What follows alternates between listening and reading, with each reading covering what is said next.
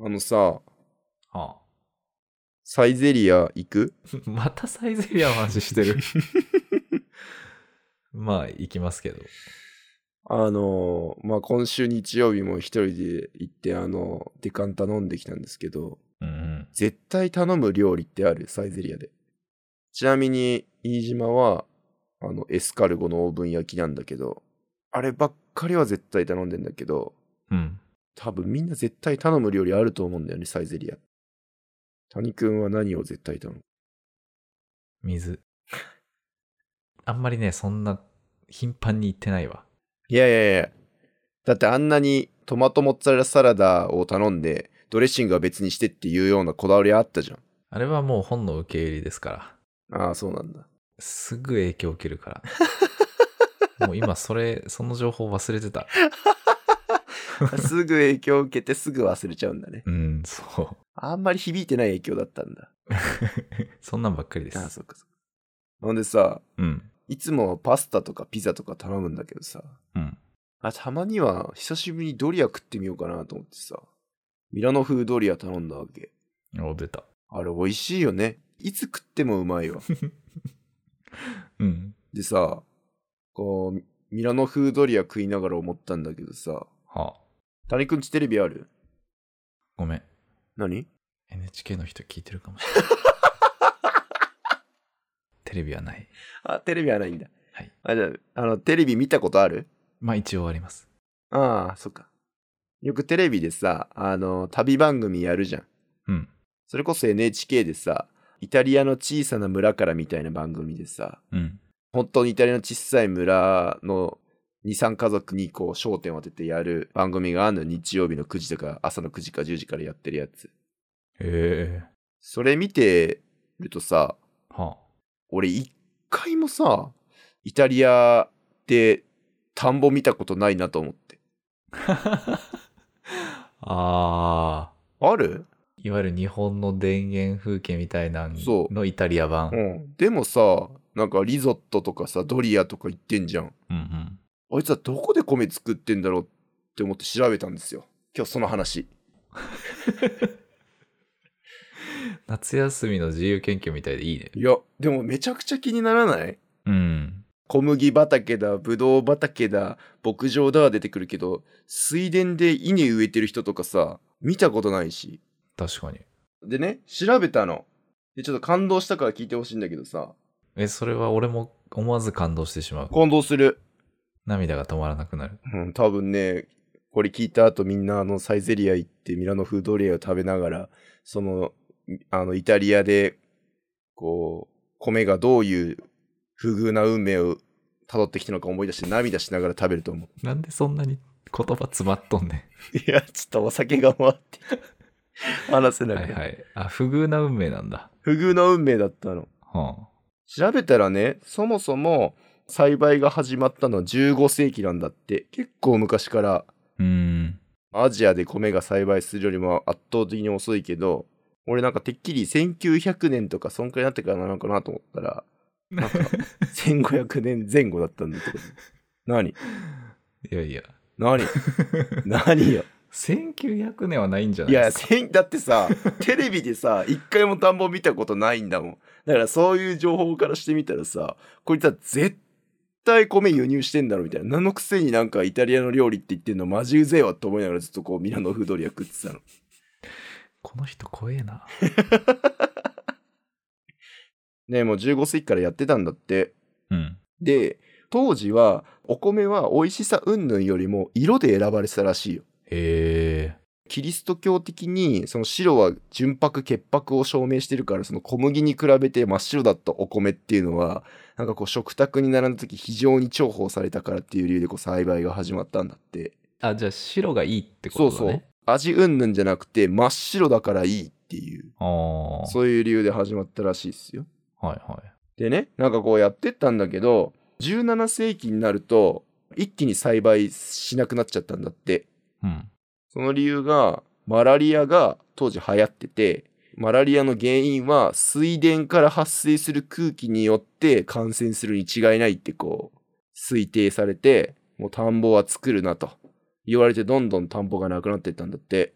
はいはい。で、本当に田んぼがなくなっちゃって、米は一時期ものすごく数が減ったと。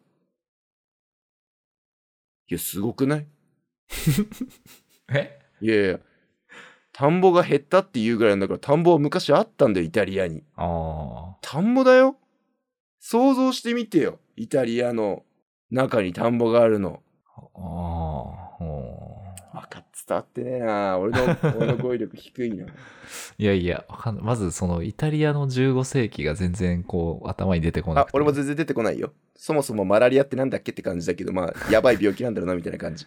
いや、でね、ただ、その、 面白いのが、それでもやっぱり当時、お米が大好きな人たちはいたんだって、イタリアにも。可愛くない当時のイタリアにもやっぱり米の愛好家がいて、 うん。どうしても食いたいと。銀シャリ食いてえなって言ってたやつがいるんだ。そうそうそうそうそうそう、俺トマトにつけた銀シャリ食いてえわ、っつって。うん。ねえ、だったら、あの、都心から離れたところだったら作っていいよってなったんだって。だからめちゃくちゃ郊外に行くと水田はあったんだって。ああ、なるほどね。で、まあ今はどうか知らないけど、多分その名残で、なんかこう、イタリアの風景とか映しても、なかなか水田は映んないんじゃないかなって俺は思ったわけね。うん。郊外の遠くの方にひっそり作ってたから、はいはみたいな。ものすごくこう、虐げられながらも、 米愛好家のおかげで、 イタリアの郊外でほっそりこう栽培されてた、こう、米がですね、い。うん。 20世紀かな ?19 世紀の末ぐらいに、マラリアの原因は田んぼの水じゃなくて蚊だったわ。だから栽培して OK ってなったんだって。うんうんこれで、今に至ると。うん。うん。イタリアの食文化を支える重要な食材になりつつあるということらしいんですよね。いやー、米ってすげえなって思ったね。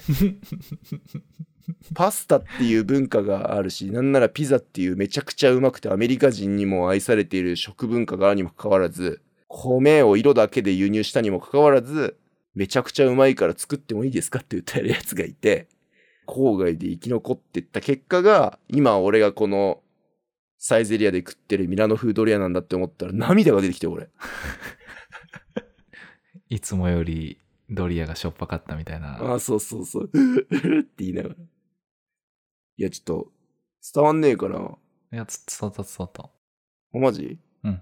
だじゃあ、谷くんはどういった点に感動したのかなえっと、うん。一度なくなりかけるかなって思ったお米が、はい。またその好きな人たちの間でちゃんとその栽培されてはい。今生きている僕たちのうん。 あのはいあれだね。俺、よくわかんないけど、フットボールのあの、すごい顔の方みたいな感じでよかったね、今のね。ありがとうん。ちなみにね、ううん当時の食い方はね、お米は食後のデザートだったらしい。え一番最初ね、15世紀の頃は。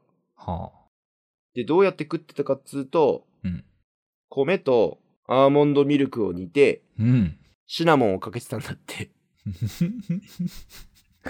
えどんなどんな味なんだろうね。まだタピオカがすごく小さかった頃そういう食べ物なかったっえタピオカが小さかった頃け うんうんどういうことタピオカが小さかった頃だよいや、違う違う違う、タピオカが小さかったってどういうことだからうん。タピオカがうん。今より小さかった頃だよ いや、だからさ、 ちょっとごめん、俺、なんか、何俺、酔っ払ってんだから、タピオカが今よりも小さかった頃ってそれタピオカじゃないんじゃないのあのね、うん。今のタピオカのサイズが1だとするよ。うん。その1が うん。 0.2ぐらいだった時のこ とだよ。だいぶちっせえじゃねえか。え、あったよね。あったの俺、俺のまた捏造いやいや、ちょっと待って待って待って。えタピオカ飲んだことあんのそもそも。俺ないよ。まあ俺もないんだけど。な、日常、日常じゃん、それ。いやでも、ね、うんね、ね、なんて捏造じゃん。あ、はい。なんつうの今のタピオカって黒いですよね。うん。でかい。ぶどうぐらいあるよね。下手したらね。白かった頃ですよ。え白いタピオカなんてあったの小さくて白かった頃だええなんで急に半沢直樹入れてくんだよ。よ。 入れてない入れてな入いれ。てない。ちょ っと そういう、そういうさ、いや、それ良くないよね。 ただいや、本当にそう思ったって急になんで半沢入れてくるんだろうなと思って。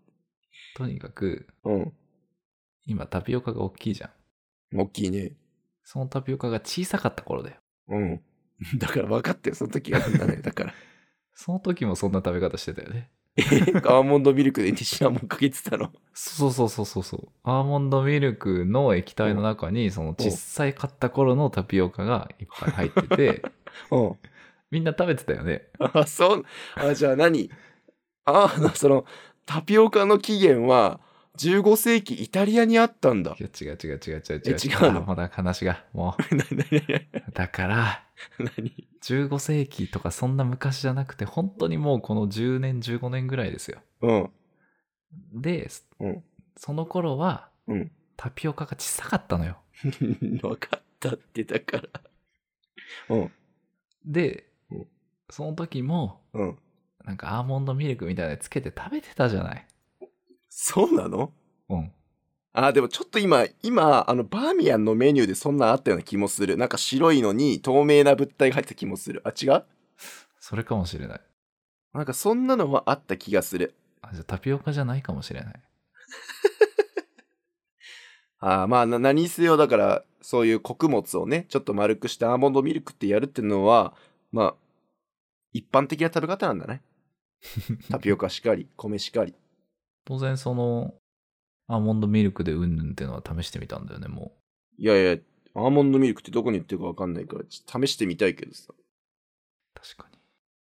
えじゃあやってみるねココナッツミルクかもしんないな。タピオカが小さかった頃のお湯。 話題って。じゃあちょっとし調べようね、後でね。うん。ああ、よし、わかった。うん。調べとくよ。俺、タピオカについてもっと詳しくなるわ。お願いします。うん。じゃあ今度タピオカ飲み行こう、二人で。 もう、ほぼほぼ閉店してるんじゃないかな。いや、大丈夫、大丈夫。大丈夫かいうん、ゴンチャとか行ってみよう。わかりました。わかりました。行ってみよう。うん。じゃあ、こんなんでいいあれ、ちょっと待って。んその、昔食べてた食べ方でお終わり情報。 いや、だってもう興味なさそうなんだもん。だ って、もういいよ。そんなことないよ。まだなんかあるでしょ一つ二つ隠し玉。ねじゃあ、もし、うん。イタリアで田んぼが見たくなったり、うん。イタリアで本当に美味しいリゾットを食べたくなったら、うん。あの、北イタリアに行けって書いてあった。へえイ。タリアで一番広い平原があるのは北イタリアで、やっぱリゾットもそっちの方が美味しいんだって。へえ。これマジだから。いや、だから何が言いたかったかっつうと、あのーちゃんとイタリアには田んぼがあるしう、んうんテ。レビ局の人はもっとイタリアの田んぼを映してほしいなって思った、それだけ。よく言った。あ、これで終わりはい、じゃあまた次回。はい。はーい。おつでした。はーい。